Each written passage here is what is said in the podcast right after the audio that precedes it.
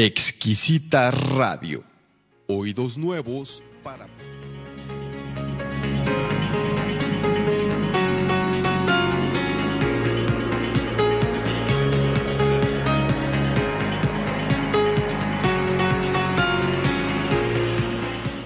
Metamorfosis, un espacio para las personas que anhelan transformar su vida. Descubre y reconoce el poder que tienes para hacerlo. Soy Lili Campos, acompáñame todos los viernes a las 6 de la tarde por Exquisita Radio. Tiempo de transformación, tiempo de metamorfosis. Comenzamos.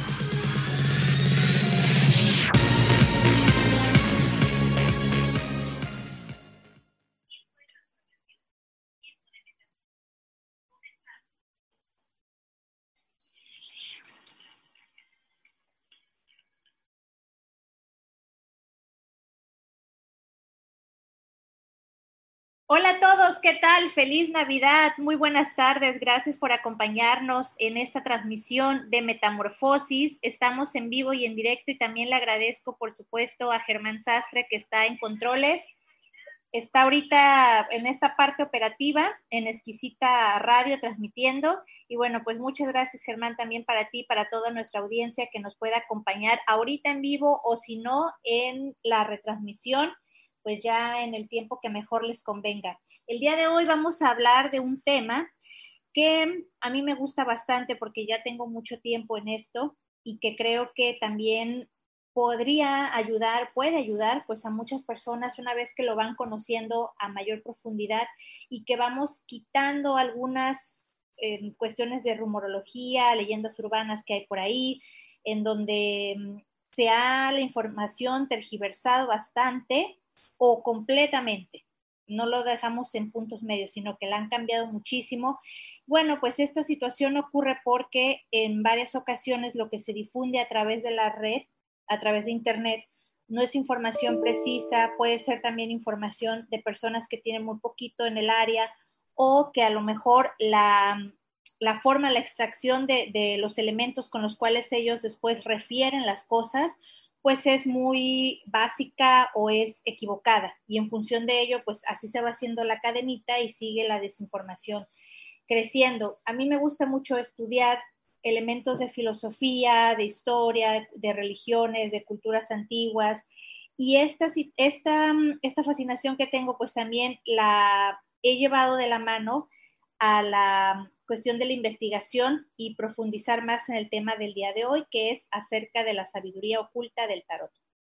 Bueno, soy Lili Campos y este es el tema del día de hoy. Vamos a hablar y a conocer un poco más acerca de los orígenes y la historia del tarot, lo que se sabe hasta el momento, porque déjenme decirles pues que no hay como una versión oficial única acerca de dónde inicia, cómo es que inicia, quiénes son los autores, etcétera. Y también vamos a hablar algunos aspectos esotéricos. ¿Por qué esotérico? Porque son elementos ocultos, o sea, es información que no está tan abiertamente decodificada. No es que no esté la información ahí, pues sí, la información está, como lo, lo, he venido diciendo en la red, pero no necesariamente está traducida o decodificada de la mejor manera. Entonces, eso es lo que vamos a abordar el día de hoy. Tengo dos invitados que más adelante se los voy a ir presentando. Para la primera parte del programa es esto, ya en la segunda parte del programa vamos a abordar otro tema que tiene que ver con el arte y la salud y el deporte. Bueno,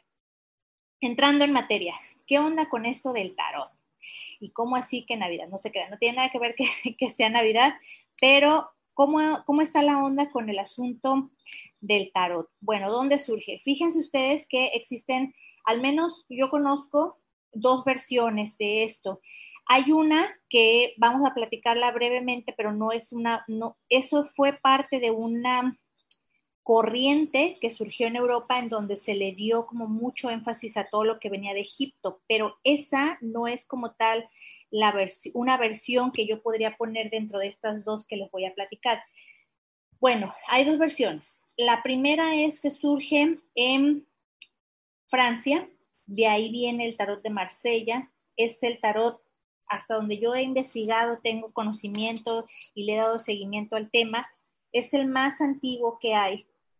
Y surge en la ciudad de Marsella, por eso se llama Tarot de Marsella. De hecho, pues los dibujos son muy clásicos, es con el primero con el que yo comencé aproximadamente, pues ya digo la cifra de 15 años, pero yo estoy segura que ya es más. Yo pienso que ya a lo mejor ya perdí hasta la cuenta, pero fue cuando yo estaba en mi adolescencia, justo entrando en la adolescencia. Y bueno, yo inicié con este de Marsella. Sus dibujos son muy no son muy agraciados como el del Rider, por ejemplo, ¿no? Porque el tarot de Marsella no estaba buscando realmente que destacarse por la estética de las imágenes, sino por lo que estaba en el simbolismo, eh, dentro de las imágenes. Esa era la, verdaderamente lo que estaba buscando.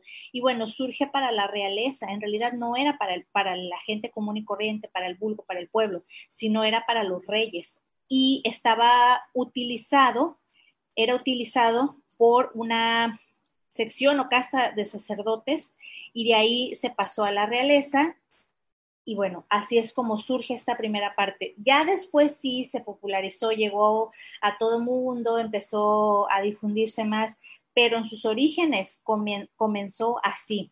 Acuérdense que antes toda la forma en que se, la información se distribuía pues era muy underground, o sea, era, era oculta, era muy selectiva, era súper elitista, o sea, no era para todos, mucho menos para el ciudadano de pie. Les pongo un ejemplo, pues antes las misas ni siquiera eran en, en, castellano, eran en latín. ¿Quién hablaba latín? ¿La mayoría de la gente? Pues claro que no, solamente ciertos sectores de la población.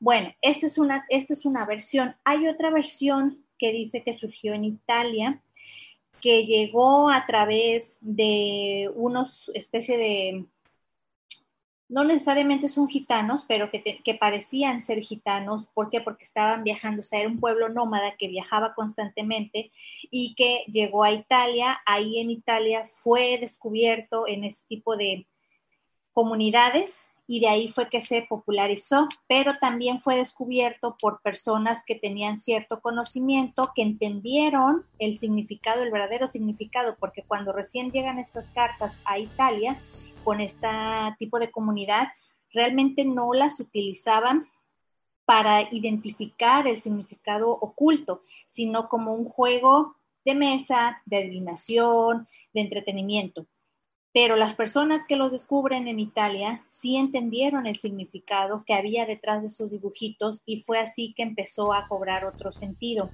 Yo les comentaba hace un momento que, bueno, en la cuestión de Egipto es de que hubo un tiempo en Europa en donde todo lo que venía, o sea, todo lo que era como de esoterismo y de cosas espirituales creían que venía de Egipto. Todo el mundo era reencarnación de no sé qué faraones de allá y todos creían que tenían algún tipo de conexión o vínculo para allá. Entonces, en, aquel, en, esa época, si mal no recuerdo, es cuando está el apogeo también del espiritismo, esta corriente con Alan, se me, se me olvidó el apellido, pero el señor se llama Alan, que se puso muy fuerte toda la onda espiritista que sean las sesiones y todo eso. En esa misma, en ese mismo periodo es cuando se pone de moda la, la onda Egipto. Todo, todo lo que era raro místico, esotérico, diferente, venía de allá. ¿Por qué? Porque en Europa tenían un tipo de cultura que nada que ver con eso. Bueno, la cosa es de que el tarot no podríamos decir que solo venga de Egipto. ¿Por qué? Esa es la siguiente parte que les voy a explicar ahorita. Porque el tarot representa el trabajo de las distintas etapas de evolución del ser humano y una sola civilización no representa todas estas etapas. Además de que cuando ustedes ven los arcanos, si ustedes se van, por ejemplo, voy a hablar aquí de este mazo que es más el, ortodoxo, ¿no? El tradicional, que es el de Marsella. Si ustedes se van al tarot de Marsella a analizar la configuración de los arcanos mayores, que es donde viene encriptada la mayor parte de la información, ustedes van a encontrar que hay mucho simbolismo ahí que no necesariamente solo de Egipto. Por ejemplo, ¿de dónde, de qué otras culturas hay? Hebrea también. Hay mucho, muchos elementos de lo que ahorita ya se ha popularizado, que es la cábala. Hay muchos elementos cristianos también. Hay elementos propios de Egipto. Hay elementos de otras culturas, como por ejemplo es la de los persas, bueno, la religión que en aquel entonces, en los orígenes, era de Zaratustra sea, es una multiculturalidad la que está concentrada ahí. Entonces, evidentemente que no se le puede atribuir a una sola. Ahora, aquí la cuestión y lo que yo me he preguntado y el punto de reflexión sería este, es cómo llega esta parte de Oriente a Occidente. ¿Cómo es que este tipo de información, de, figuras, de elementos, llegaron a Occidente? Pueden, aquí también pues hay varias, varias teorías, ¿no? Una de ellas que me parece a mí muy, que podríamos resaltar, es en, en, el aspecto de las cruzadas. Si ustedes recuerdan, en la época de las cruzadas es cuando se daban los viajes a Tierra Santa, a toda esta parte de Jerusalén, y bueno, ese fue un vínculo importante. Hay otro antes, hay otro importante donde se da la conexión de Oriente y Occidente, que es con Alejandro Magno y sus conquistas, que fue, si no el primero, uno de los primeros que, que encontró y eh, realizó ese vínculo. Pero otra muy importante fueron precisamente en las cruzadas. En las cruzadas se encontraron muchas reliquias, se encontró mucha información, se encontraron elementos que en, Occidente desconocían y que por eso las personas que, que estaban envueltas en las cruzadas se hicieron de tanto poder, tanto dinero y en algún momento ya empezaron a representar una especie de amenaza para la hegemonía de la iglesia, que eran los que tenían como la parte oficial del control y de lo que se podía o no, vamos a decir, eh, difundir de información oficial. Entonces, bueno, este es un, este es un momento clave en la historia, es un parteaguas de cuándo se, se pudo haber pasado, e insisto, es una teoría, es una teoría porque realmente no hay un elemento que te diga, ah, sí, mira, en esta fecha se comprobó que es así, pues no, no lo hay. Pero ciertamente eso fue un punto importante de la historia de la humanidad en la que se dio me está contestando Siri, disculpen ustedes. Un punto importante en la historia de la humanidad en donde se dio esta mezcla de informaciones. Bueno, esto es, esto es parte de la introducción. Tenemos entonces que cada uno de los arcanos tiene un simbolismo. Y aquí quiero decirles una cosa, el tarot, voy, ya voy a presentar ahorita a nuestro primer invitado, estoy a nada de que pueda ingresar con nosotros, pero les quiero decir, el tarot no es una cuestión de adivinar el futuro, es un asunto en donde es un elemento, es una herramienta más bien de autoconocimiento, de a través de esto tú puedes ver lo que no ves, porque tú estás, al momento en que estás haciendo una tirada, que es lo que vamos a hablar con nuestro invitado, tú vas a ver cosas que, en las cuales tienes puntos ciegos y vas a poder drenar muchas cuestiones emocionales, psíquicas, que estás atravesando. Otro canal, otro mecanismo son los sueños, además de, por ejemplo, de este, pero no es como popularmente la gente lo malinterpreta, que lo ven como fortune tellers, o sea, los adivinadores del futuro, en donde simplemente estás ahí tú inventándole cosas a la persona que va contigo. No funciona así.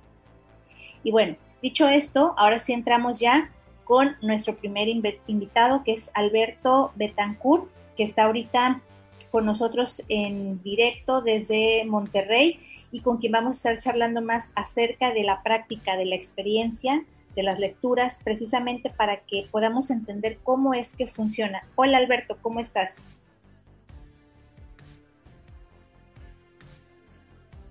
Alberto, ¿me escuchas? Hola Lili, buenas tardes, ¿cómo estás? Sí, te escucho. Perfecto, muy bien, muchas gracias por aceptar la invitación aún en día 25, festivo y todo.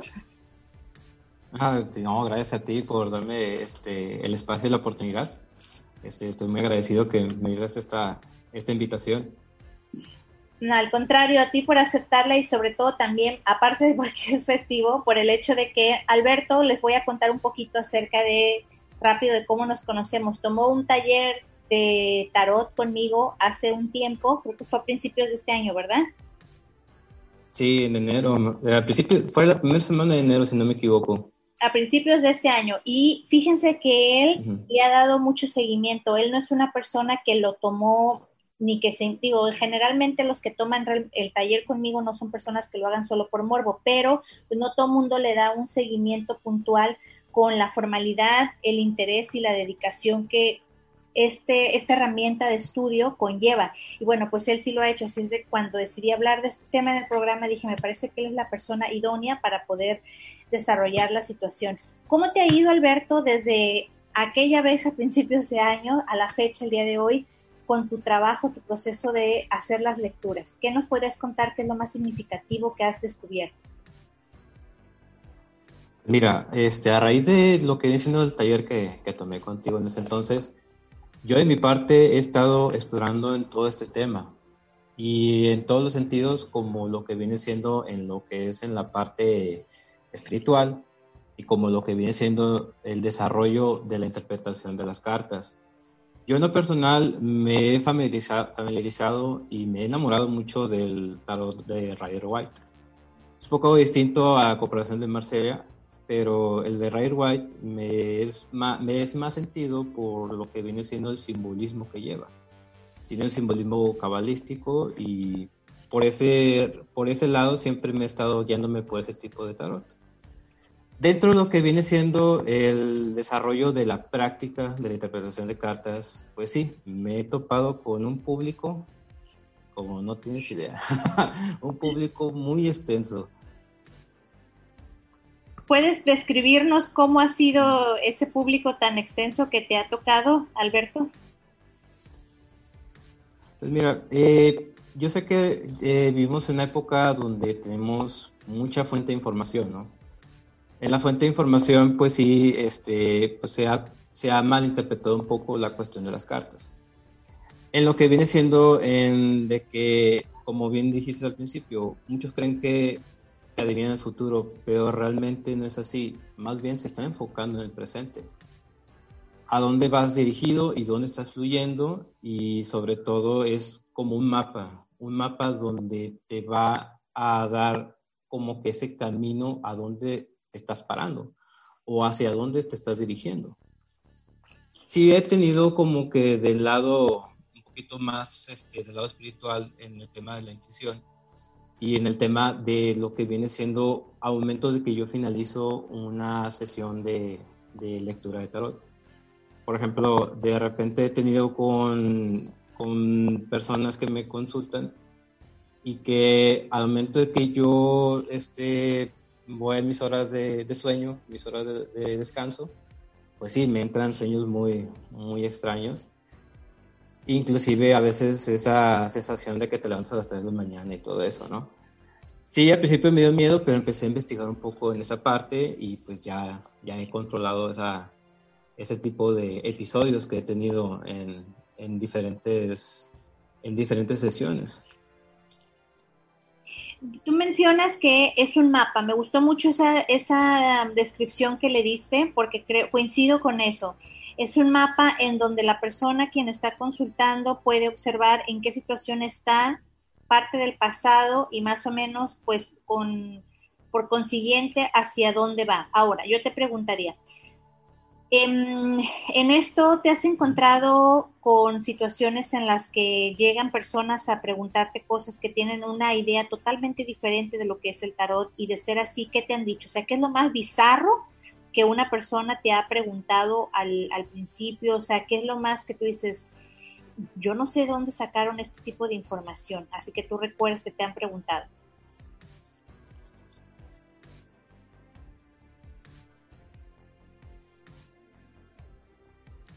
Pues mira, sí me ha tocado y es muy a menudo que me ha tocado de que me preguntan, este, oye, eh, mm, ¿me puedes decir si estoy trabajado? Y yo así de que, ¿cómo que he trabajado? o sea, se, remeten mucho en ideas de que tienes un trabajo, de, en este caso, pues de trabajo me refiero a brujería.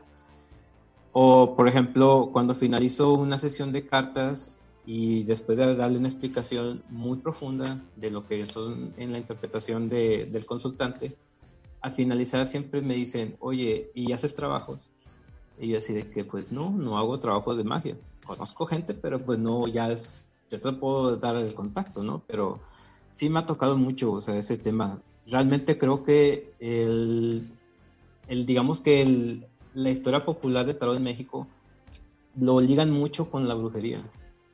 Meramente sí es una herramienta, o sea, en la parte del misticismo, pero no está encaminado tanto al tema de brujería. Y la gente de aquí lo tiene muy familiarizado.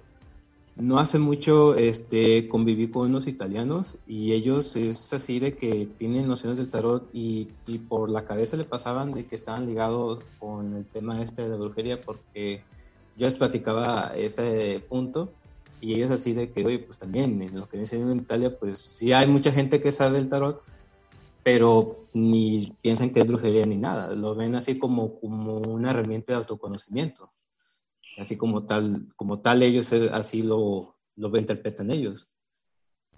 Se me hace muy interesante esta parte porque ciertamente esto se ha difundido de, de tal manera, creo que por una, una, una primera parte, porque como antes era muy oculto y apenas hace un tiempo empezó a, a verse como algo más normal, siempre todo lo que es oculto tiene tendencia a que surjan este tipo de desinformaciones o rumorología. ¿Por qué? Porque no está a la vista, no está a la luz, entonces siempre eso va a dar espacio a especulación. Y dos, también pienso que es porque no se conoce el simbolismo de los arcanos. Es decir, yo puedo ver un dibujo raro, o una, una imagen así que yo diga, ay, qué onda, por ejemplo, hay imágenes fuertes, vamos a ver la de la torre, la de la muerte, la del diablo, qué sé yo, o sea, imágenes impactantes, tú las ves y a primera vista ves eso, te asustas y vas a decir, ay, no, pues estos, quién sabe qué hagan ahí con ese tipo de imágenes o qué, pero en vez de preguntar, oye, ¿qué significará esta imagen? ¿Por qué tendrá el rayo así cayéndole? ¿O por qué en, en tal carta viene esto? ¿Por qué es una figura andrógina? El, diablo, porque es, si me explico, entonces no hay un, momento de reflexión ni de estudio, es simplemente el prejuicio y asociarlo a lo que no conozco, entonces como no lo conozco, pues me da miedo. Y bueno, existe esa, esa parte. También te quiero preguntar, cuando haces las, las lecturas, en algún momento te, por ejemplo, te ha pasado que tú puedes sentir algo, si estás haciendo la, conexión, independientemente de que la persona esté en línea o esté en presencia, porque es otra cosa que a veces la gente como que, ahorita ya es más aceptado, pero también al principio como que tenían sus dudas. O sea, ¿realmente tú piensas que interfiere en algo la cuestión de la virtualidad? A veces sí llego a tener unas digamos, sensaciones. O sea, llego a tener una sensación de hacia la persona, por ejemplo, puedo percibir que, por ejemplo, si la persona está triste, si la persona está este, melancólica o si la persona está muy despechada porque me han, digamos, concurrido para temas de cuestión amoroso por este tema del tarot. O sea, sí llego a, a sentir esa sensación del consultante. También este, he tenido la sensación de, una vez sentí una sensación de miedo, una persona que pues este, está, digamos, en un rubro, por decirlo así, judicial. sí llegué a sentir un poco de, de miedo por, porque esta persona pues se dedica a lo que viene siendo a temas de abogacía, ¿no?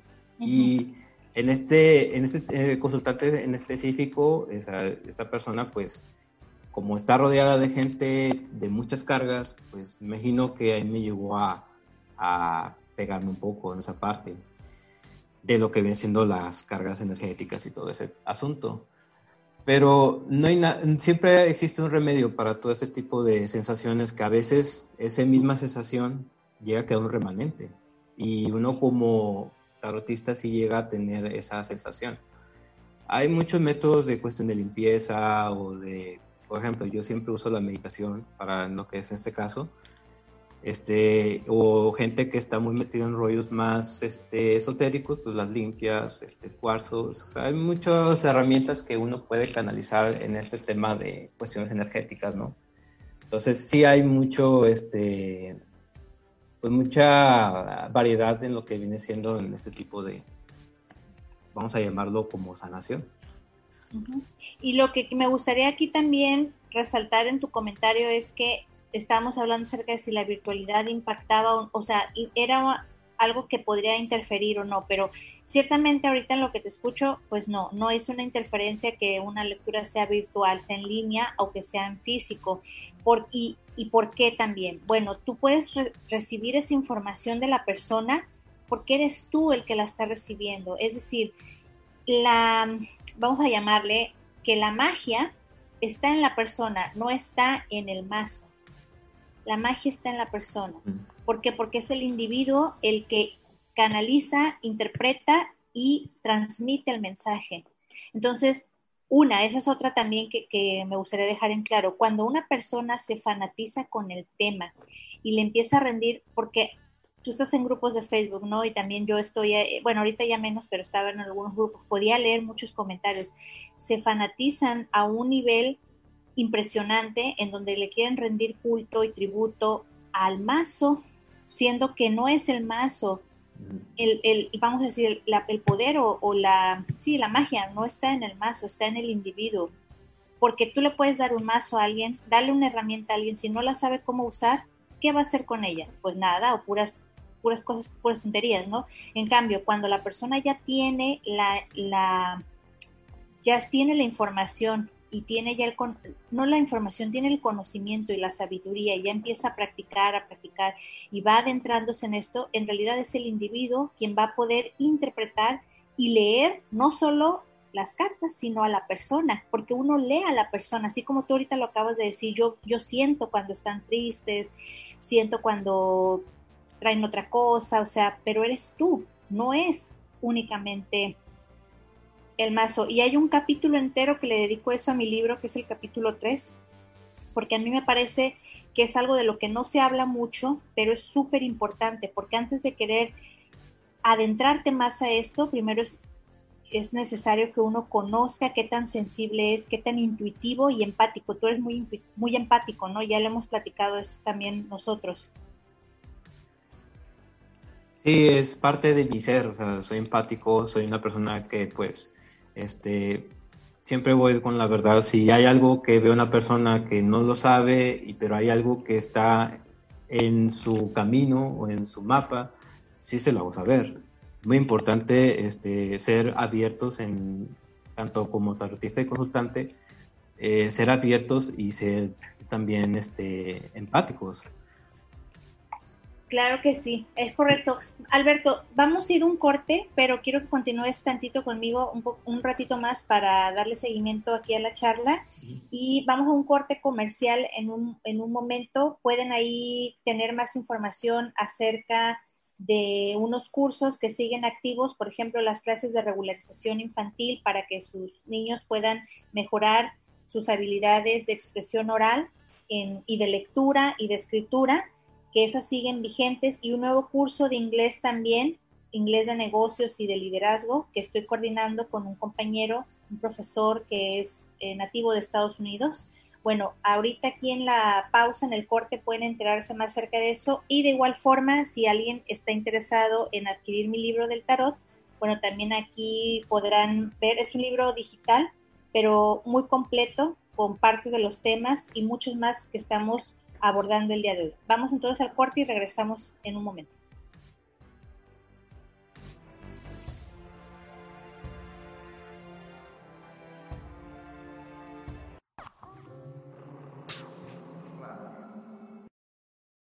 Exquisita Radio. Oídos nuevos para propuestas nuevas.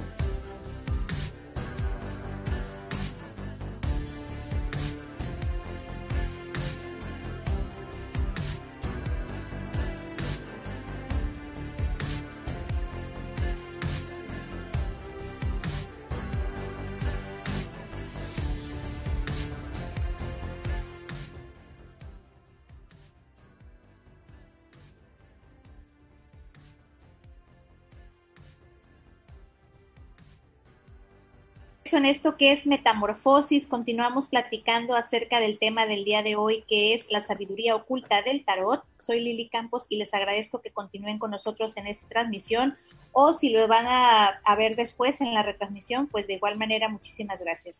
Tengo aquí a Alberto Betancourt, que también eh, forma parte de esta comunidad de tarotistas. Alberto, estábamos platicando acerca de situaciones pues un poquito bizarras que han ocurrido con algunas personas y ahora me gustaría pasar al tema precisamente de, de ti. ¿Cómo te has sentido a partir de que has empezado a realizar, por ejemplo, las lecturas? ¿Tú sientes que te ayuda a tu crecimiento personal también? ¿O al contrario, has sentido de repente como que has querido dejarlo? O sea, platícanos un poco acerca de tu experiencia tú como, como tarotista.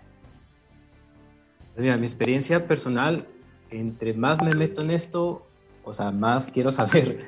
Es algo que realmente eh, en lo que es la vida del tarot, nunca va a existir un, fin en lo que dices, ah, ya sé totalmente todo el tarot. O sea, es un camino larguísimo, es años de experiencia, es años de práctica y es muy interesante y me motiva a seguir y seguir.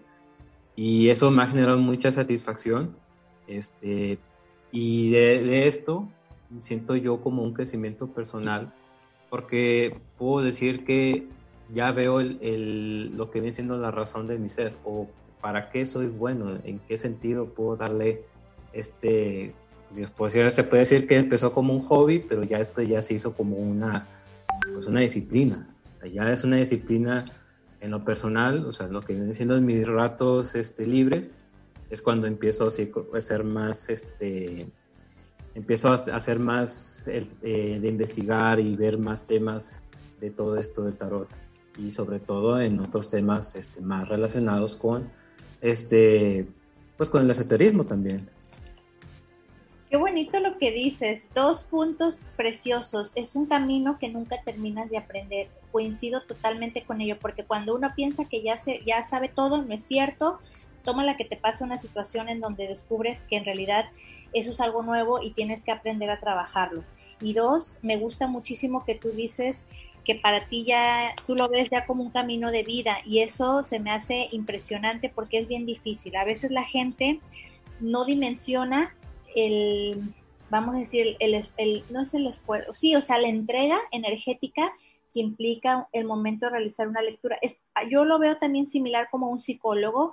Creo que el trabajo de los psicólogos a veces está muy eh, devaluado en el aspecto de lo valioso, de lo importante que es por la entrega que tiene la persona, quien te está escuchando, te atiende y todo, porque no pueden estar, o sea, tienen que estar completos, cuerpo, alma, mente, corazón, todo.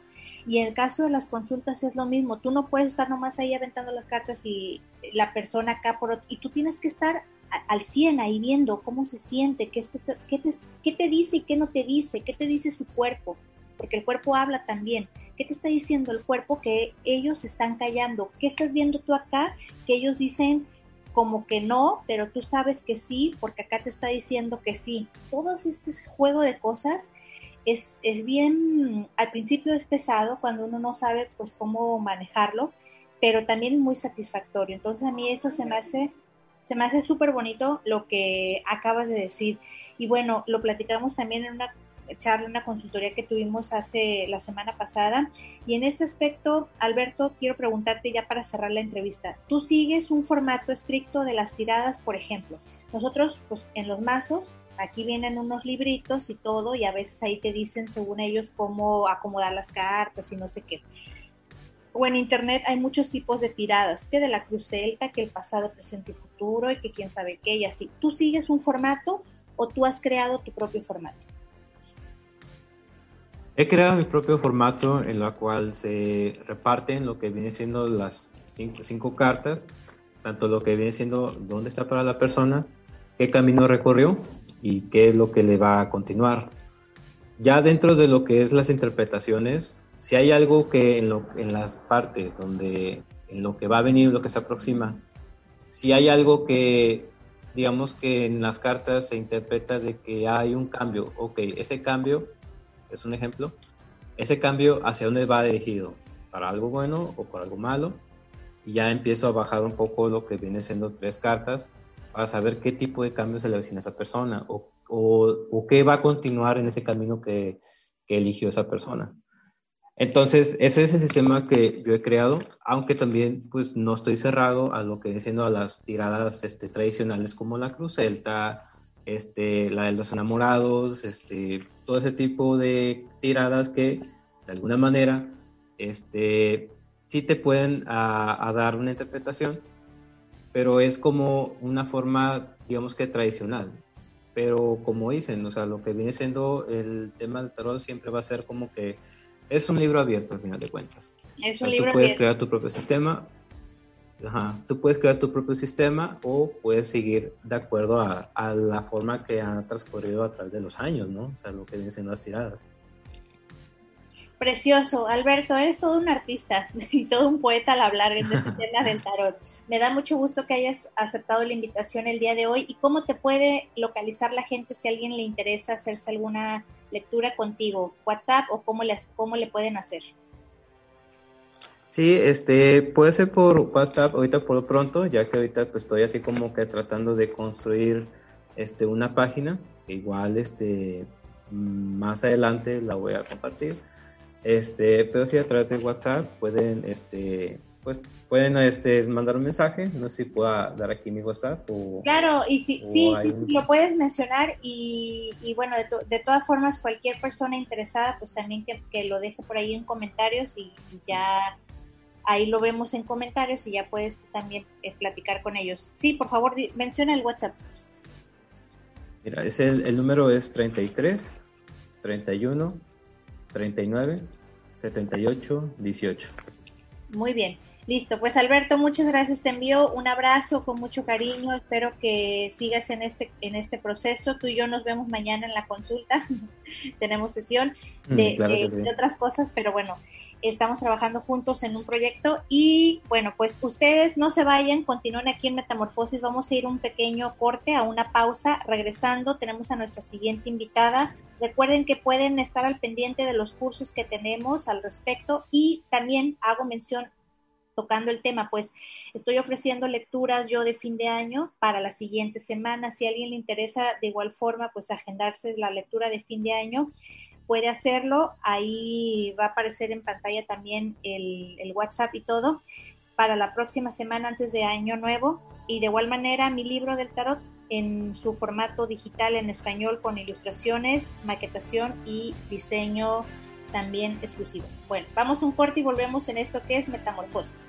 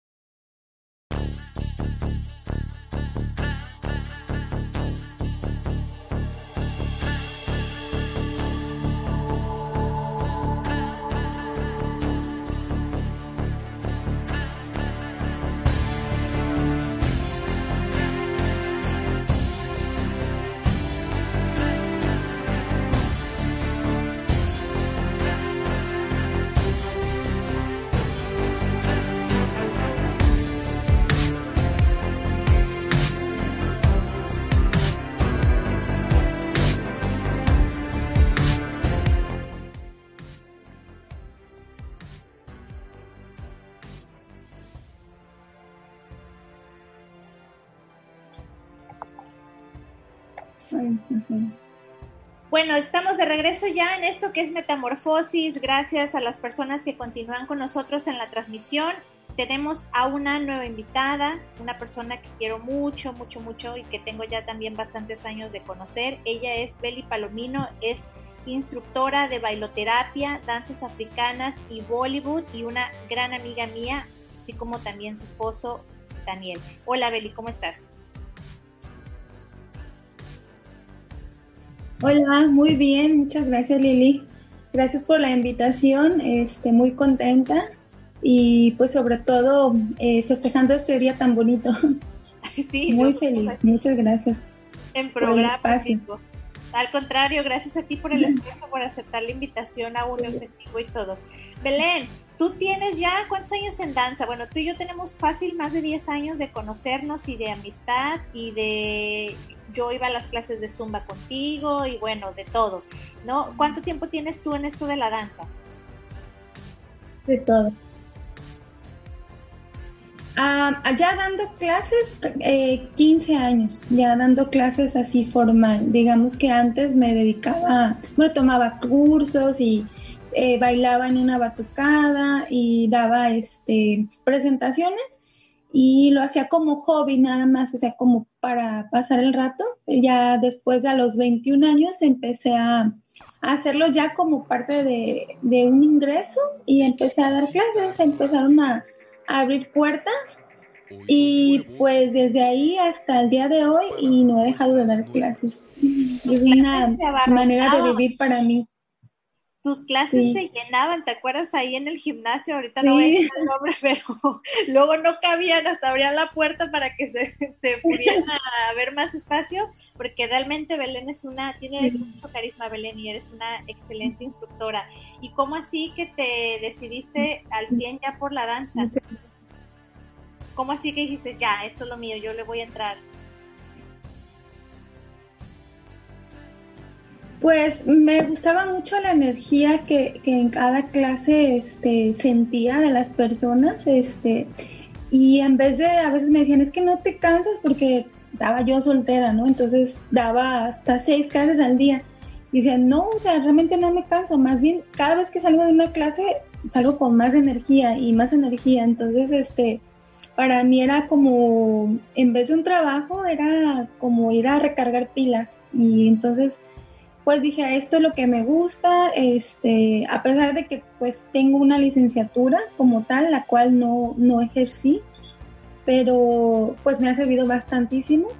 Entonces dije, no, me gusta más este camino, lo que es el, pues el fitness, eh, las clases y sobre todo el estar ah, yendo a cursos, el, el, aprendizaje en cada, en cada taller que tomaba, yo decía, ay, esto lo quiero aplicar en mis clases y a veces abrían un curso en Veracruz, en México y yo, ah, yo voy para allá. Entonces era como que traer siempre eh, lo, lo, mejor para los alumnos. Entonces siempre eso me, me agradó muchísimo. Y, a mí y pues hasta la fecha, el día de hoy, pues sigo tomando cursos. ¿sí? Nunca se me va a olvidar eso que dijiste, porque ya lo habías mencionado. Nunca se me va a olvidar eso, eso que dijiste, porque ya lo habías mencionado en otras ocasiones, que dijiste, yo estudié contabilidad, pero yo sentía que mi pasión era más esta. Pero bueno, quiero que sepan que Belén, además de la, o sea, esto de la danza ya lo formalizó, ya tiene su propio espacio donde da clases y tiene también un centro de, de nutrición y de cosas así. Entonces, claro que le ha servido la parte de contabilidad y administrativa porque se ocupa tener ese tipo de conocimiento también para darle forma al proyecto creativo, si no, no podría crecer como ha crecido ahorita, que vamos a ir hablando de eso. Belén, me interesa mucho platicar contigo el tema del baile durante tu embarazo. Tienes dos niños, ¿cómo te fue en esa etapa? Seguías bailando, ¿no? Sí, sí, desde, desde el primer día que me enteré que estaba embarazada, este, yo dije, yo voy a seguir bailando, este, siempre me tomé, pues siempre me tomé muy, muy, este, con mucha seriedad el tema de la nutrición, porque con la nutrición sabía yo que podía dar mucho más de lo que de una persona normal que no se pueda nutrir bien, este, no es la misma eh, el rango de, eh, como, de, como de fuerza. Entonces yo siempre este, opté por la nutrición y en mi embarazo desde el, nunca dejé de bailar hasta, creo que fueron como dos semanas, como 20 días antes de aliviarme, este, ya este, el bebé se movía más que yo, yo daba un paso y el bebé daba, se movía tres, cuatro veces. Entonces, este, sí. Perfecto. ¿Y sí, fue muy, muy padre el embarazo. ¿Cómo complementabas eso de, ¿Cómo complementabas eso de la nutrición, Belén? O sea, más o menos ponos un ejemplo, o sea, ¿qué tipo de alimentación llevabas? Ah, bueno, nosotros este, en, en, nuestro espacio tenemos la nutrición de Herbalife. Entonces siempre tomaba mis, mis batidos, este, pues el calcio, que era uno de los principales ingredientes que, que no faltaba, el omega 3, la proteína entonces, eh, todo eso me daba fuerza y energía para tener al 100% mi organismo.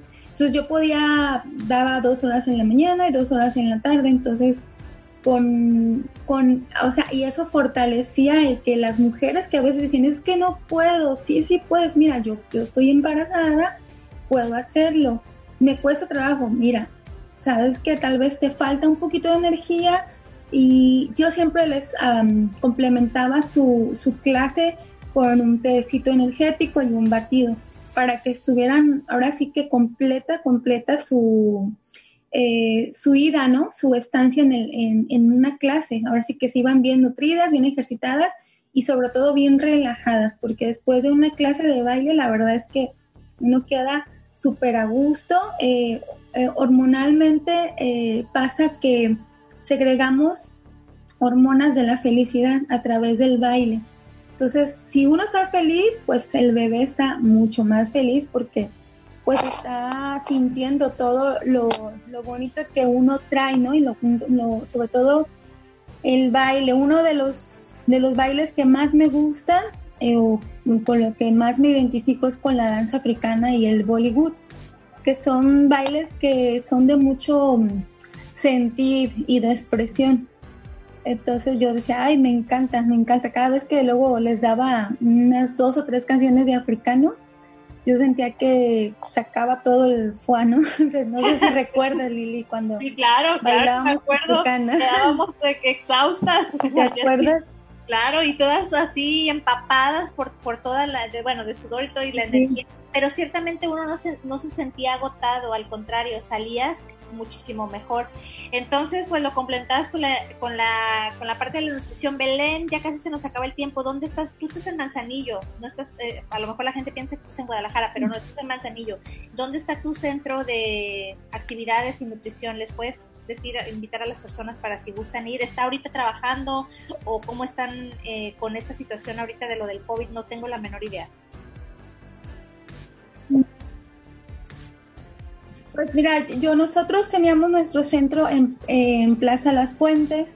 Ahorita, eh, justamente en abril lo quitamos, este, lo quitamos como tal porque pues no sabíamos la cuestión de la contingencia, cuánto tiempo iba a tardar y eso. Apenas en octubre reabrimos un centro de nutrición y estamos en la colonia 16 de septiembre, que es este, es muy fácil llegar porque es cerca de, de lo que mm, son el, puerto interior. Eh, hay una colonia ahí pegadita, que se llama así 16 de septiembre. Y pues las clases de baile las estoy dando en la misma plaza donde yo tenía mi, mi, escuela los martes y jueves a las 7 de la noche. Y en enero ya me reintegro otra vez a lo que es el gimnasio. Sí. Ah, perfecto. Donde te conocí. Ah, mira, qué bueno que me dices. A ver, sí, ahí voy a estar. También, que ya me hace falta. Bueno, Belén, muchas gracias por haber estado aquí en el programa. Cualquier cosa de interesados o algo, pues te, paso, te, paso, la referencia para que se pongan en contacto contigo. Realmente eres una excelente instructora de, de danza y un precioso ser humano, más allá de todo eso todo lo demás. Eres una lindísima persona. Gracias por estar aquí en Metamorfosis. Y bueno, ya para despedirnos en, la, Gracias a ti, Belén. En la última parte del programa, pues simplemente hacerles la invitación para que continúen a la siguiente transmisión. El próximo viernes no va a haber el eh, programa, va a ser hasta el, no me acuerdo si es el 7 o el 8, de nuevo un momento y ahorita les digo. El día primero no hay, el 8 de enero ya regresamos otra vez aquí al aire en Metamorfosis. Y bueno, pues cuídense mucho. Ya mm, espero que les haya gustado el tema del día de hoy, que fue la primera parte acerca del tarot. La verdad es de que ya con los años de experiencia me gusta mucho que la gente pueda tener esta visión más realista de, de lo que se hace, de cómo funciona, que sí, que no, en vez de el montón de novedades ciertamente que hay a través de las redes sociales, pero muchas veces poco profundas y, totalmente inacertadas, ¿no? O sea, totalmente fuera de la realidad, de lo que, de los alcances, de qué sí se puede, qué no se puede, cómo funciona, qué es y qué no. Para esto, si alguien quiere también profundizar un poquito más, está mi libro. El libro es relativamente corto, pero es bastante, o sea, es conciso, es irse al grano de los diferentes temas en estos años de experiencia que tengo, lo que yo he identificado como más importante, plasmarlo ahí. Está en formato digital y en español también, trae imágenes que pueden ayudarles a complementar y hay una sección pequeñita de cabala también ahí. La verdad no metí mucho de eso porque no es tanto mi, mi rango de expertise ni mucho menos, entonces simplemente fue para complementar algunos aspectos que sí tienen que ver con la parte del tarot. Y bueno, esa, ese libro lo consiguen directamente conmigo. Pueden mandarme algún mensaje al WhatsApp 33 19 89 91 39. 33 19 89 91 39. Y de igual forma, para la próxima semana está abierta la agenda para las lecturas de fin de año. Si a alguien le interesa tener una consulta conmigo, puede hacerlo agendando directamente ahí antes del día primero de enero para poder cerrar bien este 2020 e iniciar también de la mejor manera el 2021. Muchas gracias a todos por su presencia. Gracias Germán por estar en controles en este día. Feliz Navidad, cuídense mucho, un gran abrazo y mis mejores deseos para cada uno de ustedes. Soy Lili Campos, hasta la próxima.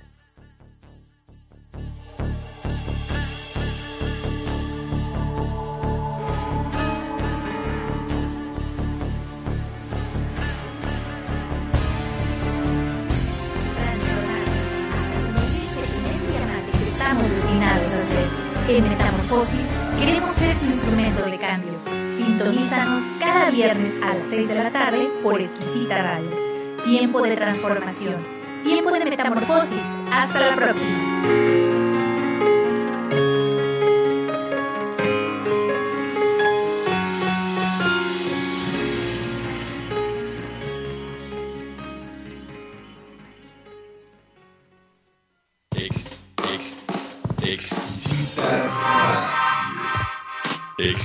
Exquisita Radio. Oídos nuevos para propuestas nuevas.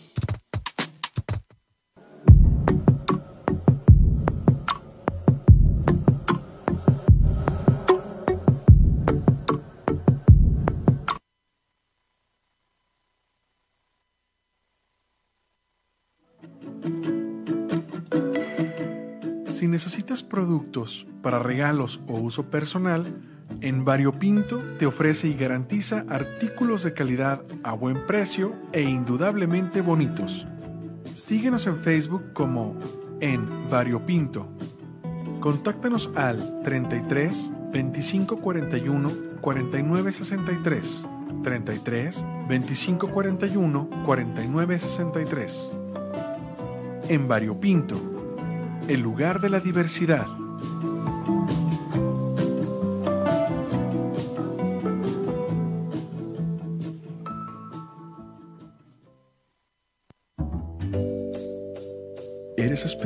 Y tus seres queridos también. Regálate y regala amor a través de Ayla Muñecas Artesanales. Diseños personalizados elaborados en La Piedad, Michoacán, de México para el mundo. Haz contacto en Facebook como Ayla Muñecas Artesanales o envía WhatsApp al 3525 29 0497. 3525 29 0497. Ayla Muñecas Artesanales un detalle único de amor creado para ti.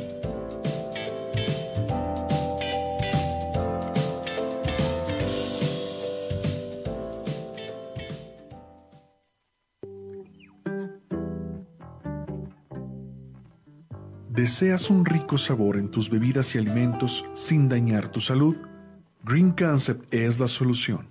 Disfruta su extracto 100% natural de stevia, endulza sin aportar calorías ni modificar los niveles de glucosa. Haz tus pedidos en Amazon o al teléfono 33 25 92 47 76. 33 25 92 47 76.